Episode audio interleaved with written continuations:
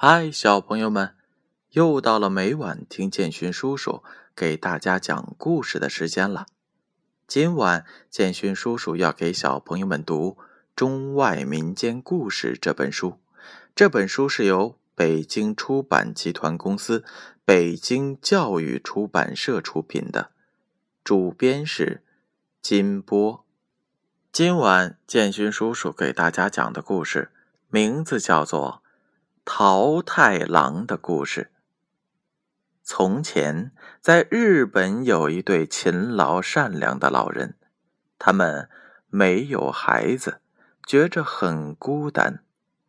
一天，老婆婆在河边洗衣服，看见河里飘着一个桃子，这个桃子又大又漂亮。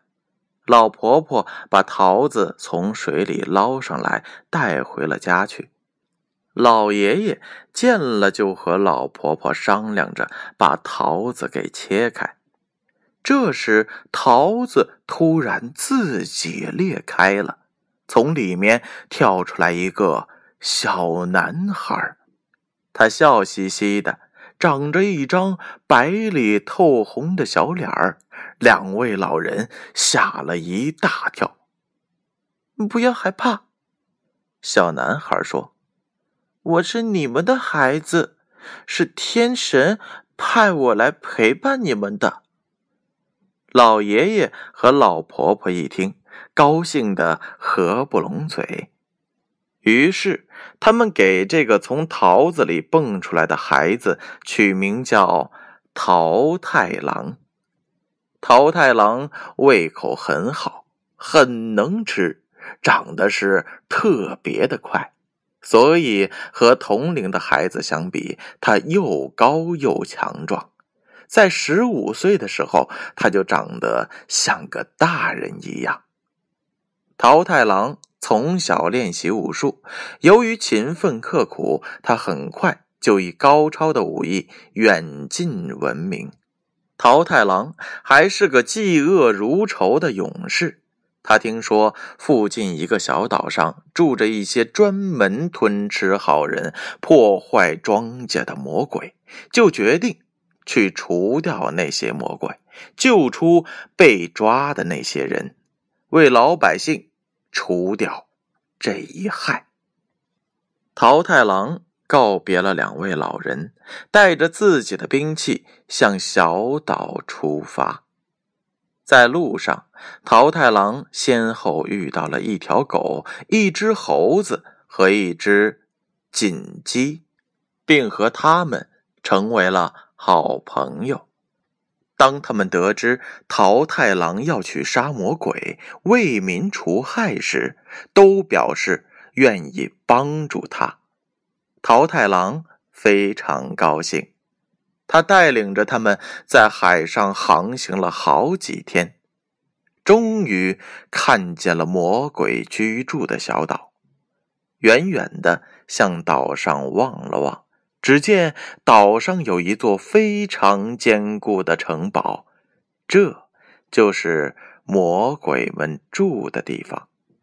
桃太郎先是让锦鸡飞到了城堡上去，然后锦鸡通报了他的到来，并叫魔鬼做好投降的准备。长着犄角和红头发的魔鬼听到了锦鸡的通报后。不以为意，根本没把桃太郎放在他们的眼里。他们向铁鸡投掷了石子和铁棍，想把他给吓跑。锦鸡却毫不畏惧，他巧妙的避开了石子和铁棍，飞到了魔鬼的头上，并狠狠的捉了他们。这时，桃太郎领着狗和猴子也登上了小岛。刚一上岸，他们就看见了两个女孩在海边哭泣。桃太郎走上了前去，问他们为什么这么伤心。其中一个女孩回答说：“嗯，我我们被魔鬼抓来关在了这个岛上，已经好长时间了。”嗯，他们很快就要把我们吃掉了。桃太郎听到后非常的气愤，他安慰他们说：“别害怕，我们来到这里就是来要杀死那些魔鬼的，请你们告诉我，怎样才能进到城堡里去？”女孩们一听他是来救他们的，非常的高兴，就告诉了桃太郎一条可以进入城堡的秘密通道。于是，桃太郎领着狗和猴子从秘密通道十分顺利的进入到了城堡里面，然后出其不意的向魔鬼们发起了进攻。桃太郎施展了自己的一身武艺，拳脚相加，把魔鬼打的是只有招架之功，没有还手之力。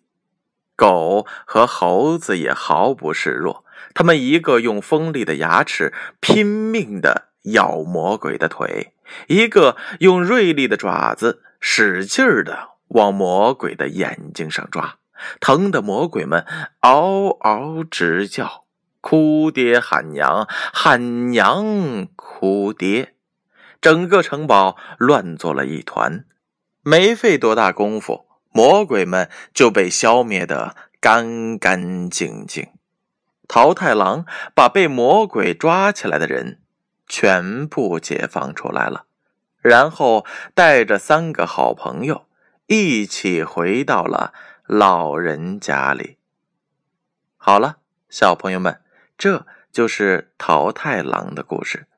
这则故事告诉了我们什么样的道理呢？桃太郎不仅勤奋刻苦，而且嫉恶如仇，决心除掉危害百姓的魔鬼。我们也要向他学习，做一个正义的好孩子。好了，小宝贝们，又到了该睡觉的时间了，闭上眼睛，乖乖的睡觉去吧。让我们明晚再见。